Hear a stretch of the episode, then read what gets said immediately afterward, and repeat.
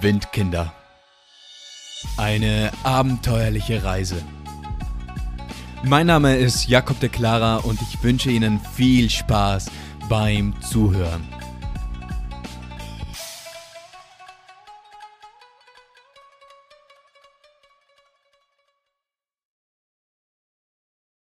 Wie schön es doch zu leben ist.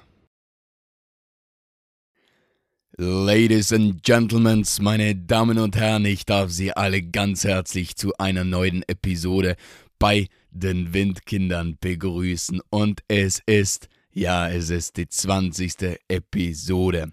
Und es freut mich riesig, dass es mittlerweile bereits so viele sind und dass immer noch, immer noch ziemlich einige diesen Podcast sich anhören. Denn zu Beginn, da dachte ich mir, naja, mach mal vielleicht 10 Episoden, vielleicht 15 Episoden, geh mal schauen, wie kommt denn das Ganze so überhaupt an? Hm? Also werden es überhaupt so viele? Habe ich überhaupt so viel zu erzählen? Aber es zeigte sich ziemlich schnell, ja, es gibt verdammt viel zu erzählen. Es gibt viel mehr zu erzählen, als ich mich noch überhaupt erinnern konnte und dass ich dann wieder mein Reisetagebuch rauskramt und da begann zu lesen, da wusste ich, okay, da ist doch ein bisschen mehr, als wie ich da noch in meinem Kopf drinnen hatte. Und der Podcast selbst, der kam auch echt gut an und das hat mich ge ziemlich gefreut und jetzt sitze ich da und mache die 20.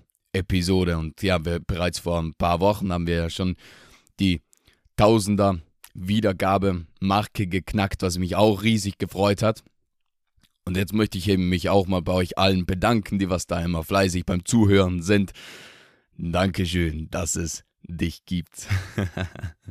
Und naja, falls du tatsächlich so großen Gefallen an diesem Podcast findest, dass du sagst, ja, das könnte man doch mal weiterempfehlen, das sage ich natürlich nicht nein. Also falls du eine Lieblingsepisode hast, würde ich dich einladen oder würde dich darum bitten und ich würde mich darum freuen. Kannst du gerne diese Episode in deiner Instagram Story oder sonst irgendwie weiterteilen, empfehlen. Das wäre spitze. Danke sehr. so, aber jetzt zurück. Also, ah, jetzt muss ich mal einen kleinen, klitzekleinen Fehler korrigieren. Ich glaube, ich habe das letzte Mal eben gesagt, dass wir in Django waren. Aber das war absolut gelogen, denn wir befanden uns, alles was bis jetzt geschah auf Bali, das war in Kuta. Nur das Ding ist eben, ich habe alles erst in Django aufgeschrieben und deshalb war ich so, okay, da habe ich gemeint, okay, das war bereits in Django. Aber nee, das war alles in Kuta. Und wo sind wir stehen geblieben? Naja, ich stand vor einem Geldautomaten, der was meine Kreditkarte nicht mehr ausspucken wollte. Und dieses Gefühl ist nicht so zu empfehlen. Das ist nicht so schön. Ich stand da jetzt und dachte mir, nee, ich bin in einem falschen Film drin. Das kann's doch nicht sein. Erst vor ein paar Wochen, da verliere ich mein ziemlich neu gekauftes Handy. Hab mir ein neues gekauft. Und jetzt stehe ich hier habe meine Kreditkarte da in dem Automaten drin, mein einziger Zugang zu Geld. Und jetzt will diese Maschine mir diese Karte einfach nicht mehr zurückgeben. Aber das kann's doch nicht sein. Ich war ziemlich sauer. Ich stand da, der Schweiß, der rann mir über die Stirn, rann mir über den Rücken runter. Und ich dachte mir, nee, nee, nee, nee, nee. Also so nicht. Und ich hab's dann mal versucht selbst. Also ich drückte alle Knöpfe und versuchte das irgendwie jetzt wieder hinzukriegen, aber keine Chance. Der Automat, der machte keinen Mucks mehr, der machte keine Anstände da, jetzt mir meine Karte wieder rauszuspucken und ich dachte mir, nee, ich gebe da jetzt ganz schnell, so ganz schnell nicht auf. Also bin ich rausgegangen und es haben schon bereits eben Leute draußen bemerkt, okay, da in diesem, in dieser, in dieser Kabine drin, da stimmt was nicht. Die haben bereits so geguckt, denn so neben der Kabine, da stand eben, da war ein Surfverleih-Shop und die saßen da draußen und, und, und beobachteten da, was da jetzt gerade bei mir passierte. Und ich fragte sie dann, ja, okay, Leute, könnt ihr mir helfen? Also ist das schon mal passiert? Habt ihr das schon mal miterlebt, dass da Karten drin geblieben sind? Und sie meinten tatsächlich, ja, das gab's schon mal. Und dann war ich so, okay, was muss man da jetzt tun? Und da meinten sie, ja, sie können mal versuchen, mir da jetzt zu helfen und sind dann mit in die Kabine rein und dann sind wir da zu vier drin gestanden, so auf einen Quadratmeter und alle haben wieder mal versucht, eben so alle Knöpfe durchzudrücken, aber es wollte einfach nichts funktionieren.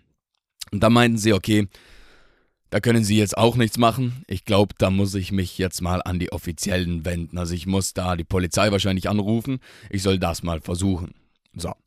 Also habe ich das gemacht habe ich sie angerufen und die meinten dann, ja, ich muss zuerst mal den Betreiber von, also die Bank selbst anrufen. Und dann habe ich das wieder gemacht und die meinten dann, nee, da können sie jetzt auch nichts machen, ich soll wieder die Polizei anrufen, die können den Automaten dann eben, ähm, eben aufsperren. Und dann war ich so, okay, dann rufe ich wieder die Polizei an, dann rief ich die Polizei an und die meinten dann, ja, sie können das eigentlich schon machen, aber naja, jetzt ist kurz vor Wochenende und mh, mm, ich glaube, sie würden es, ja, sie könnten es erst nächste Woche machen. Wir sind so, nee, also wir können jetzt nicht nur ein paar Tage jetzt noch hier bleiben, denn wir wollten ja weiterfahren. Wir wollten mit unseren Surfbrettern da jetzt losstarten.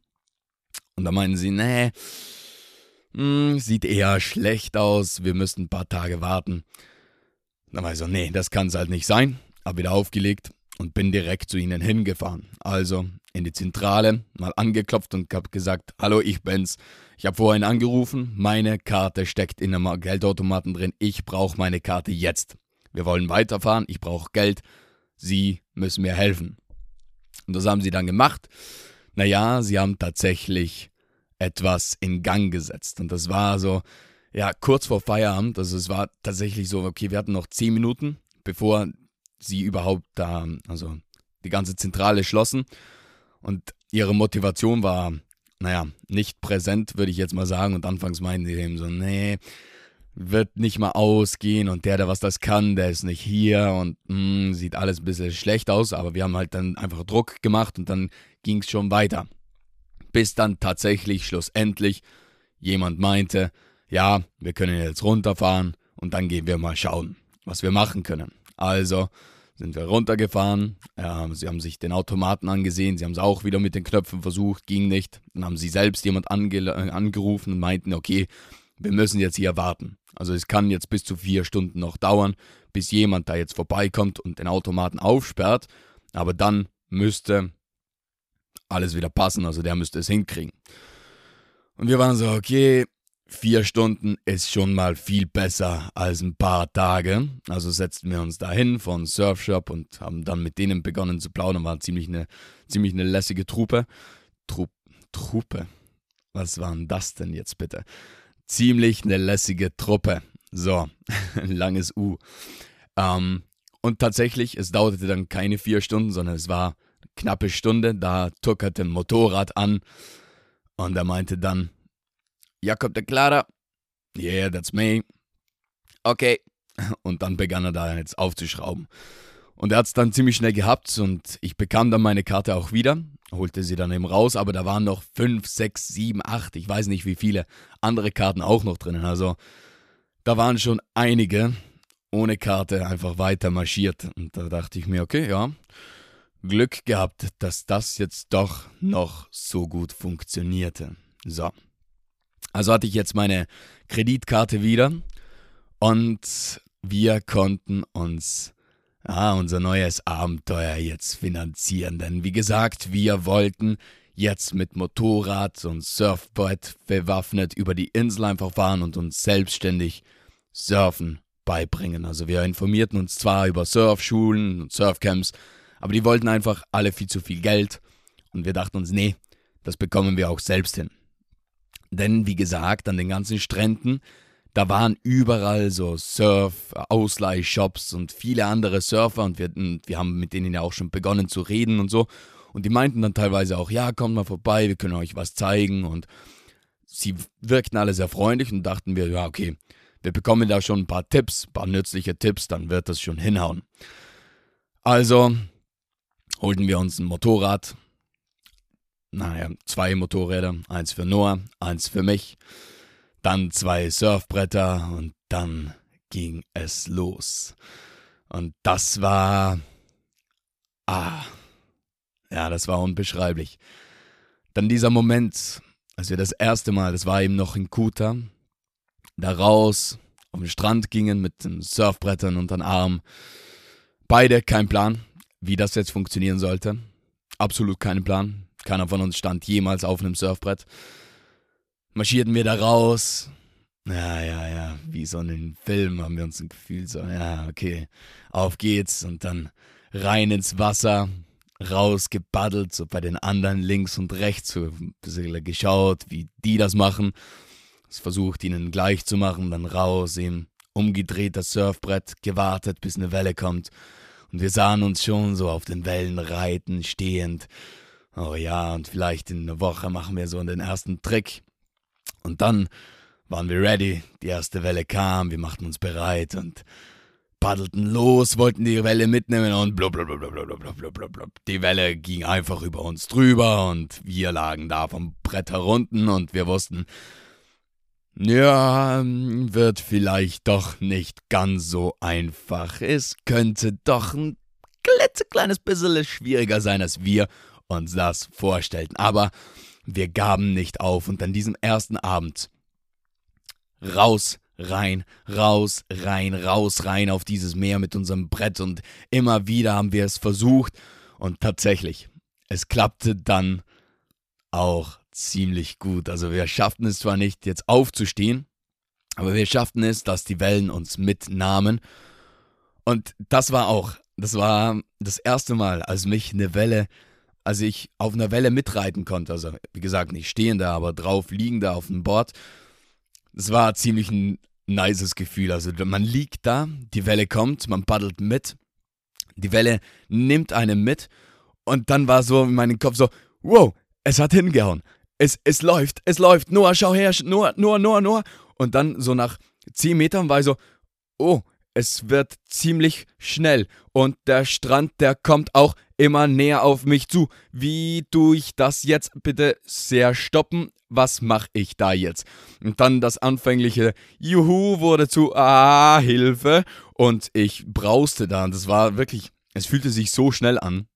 Wahrscheinlich von außen betrachten, betrachtet hätte es ausgesehen, so wie okay, sieht ganz lässig aus, aber da jetzt ich in meinem Kopf auf diesem Brett fühlte mich so, okay, Alter, ich bin auf der Autobahn, das sind jetzt gerade mindestens 200 km/h und ich ras da gerade auf den Strand und ich wusste nicht, wie soll ich das jetzt anhalten und dann war ich so fünf Meter vor dem Strand und ich war so, okay, ich muss einfach runterspringen und habe mich so runterblumpsen lassen vom Bord und war so, ja, elegant war das jetzt nicht, aber ich hab's geschafft. Die erste Welle hat mich mitgenommen. Und dieses Gefühl, das war, Ah, das war unbeschreiblich. Da war es dann, da war es dann dieser, dieser Drang nach mehr, diese, mh, hm, ja, das wird eine gute Zeit. Das fühlt sich verdammt toll an. Und ich freue mich auf die nächste Zeit, jeden Tag auf diesem Surfbrett zu stehen und das zu versuchen und das einfach lernen zu wollen. Das war, ah, das fühlte sich verdammt, verdammt schön an. So. Das war dann eben dieser Abend und naja, irgendwann geht dann auch die Sonne unter. Oh, und, oh, es waren doch einige Stunden, die, was wir da jetzt am Surfen waren. Also gut, so zwei Stunden, vielleicht sogar drei Stunden, also wirklich bis die Sonne unterging, bis es dunkel wurde. Und wir hatten einen Fehler gemacht. Oder einen Fehler. Naja, wir wussten es einfach nicht. Das war naja, eine ziemlich unangenehme Sache. Denn auf dem Brett drauf, da ist Wachs. Also damit man es besser, damit man da jetzt besser drauf stehen kann und nicht ausrutscht, schmiert man da im Wachs drauf. Und während man rausbaddelt, da ist man ja, liegt man auf diesem Wachs mit seiner Brust auf. Und dann Noah und ich, wie gesagt, wir waren es nicht gewohnt und wir hatten auch kein T-Shirt oder so jetzt angezogen da im Wasser, sondern lagen da jetzt wie eben alle so nackt drauf. Aber wie gesagt, unsere Haut war das nicht gewohnt. Und insbesondere unsere Nippel waren es nicht gewohnt. Und dementsprechend schmerzten die verdammt. Und ich weiß noch, ah, das da. Also wir fühlten es bereits so im Wasser, dass es höllisch wehtate. Also es brannte einfach nur und man konnte bei den Nippeln irgendwann einfach nicht mal angehen, denn die waren so rot irgendwann. Und dann, als wir rausgingen, da stand ich am Strand und jetzt plätscherte da nicht ständig wie im Meer eben das Wasser drüber, stand ich da am Strand und meine Nippel bluteten einfach. Und das war ja, kein gutes Gefühl. Das, das, das, da hat ziemlich schön weh. Und die nächsten Tage, da zogen wir dann immer schön so ein T-Shirt oder irgendetwas an, denn das wollten wir so schnell nicht mehr. Aber das ging dann auch irgendwann besser.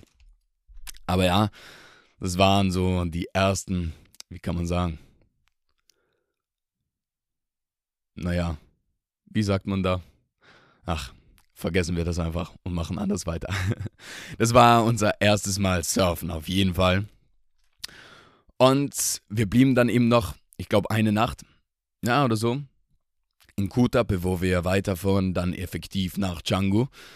Und was erlebten wir da noch? Naja, wir gingen fort. Und eben, also wir waren, es war abends und wir dachten uns, okay, lass mal in eine Bar gehen. Gehen wir mal, machen wir mal eine Runde, ziehen wir einfach los und sehen, was so passiert.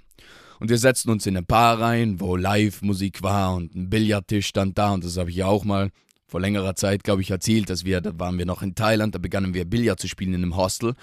Und seitdem her, immer wenn wir einen Billardtisch sahen, mussten wir unbedingt spielen. Und deshalb gingen wir dann auch in diese Bar rein, denn da war ein Billardtisch und eben Live-Musik, was will man mehr? Und es war ein richtig toller, es wurde dann richtig ein toller Abend und wir fühlten uns da jetzt wohl in dieser Bar, spielten Billard, tranken ein paar Bier, hörten der Musik zu und begannen mit der Bedienung zu sprechen.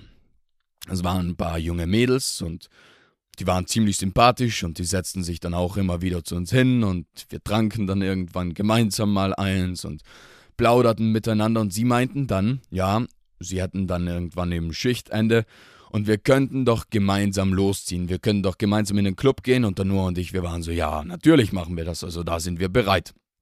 Das, das geht klar.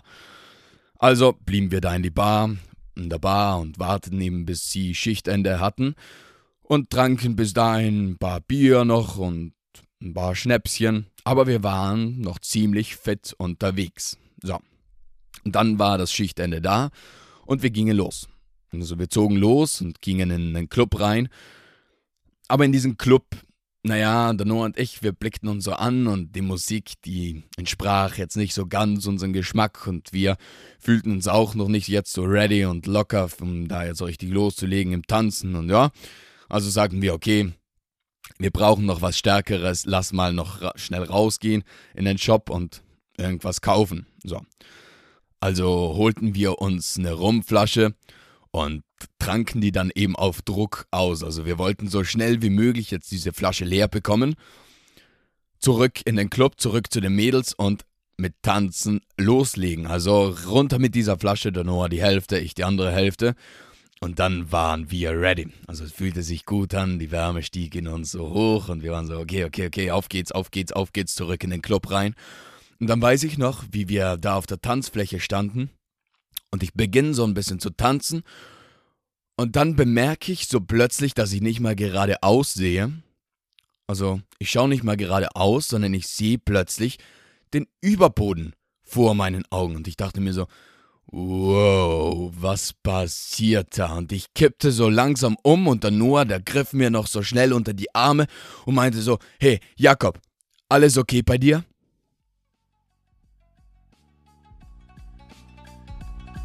Das war die heutige Folge von Windkinder. Eine abenteuerliche Reise. Hat dir diese Folge gefallen und bist du nun gespannt, was wir sonst noch erleben, dann bleib dran. Also, bis zum nächsten Mal und tschüss.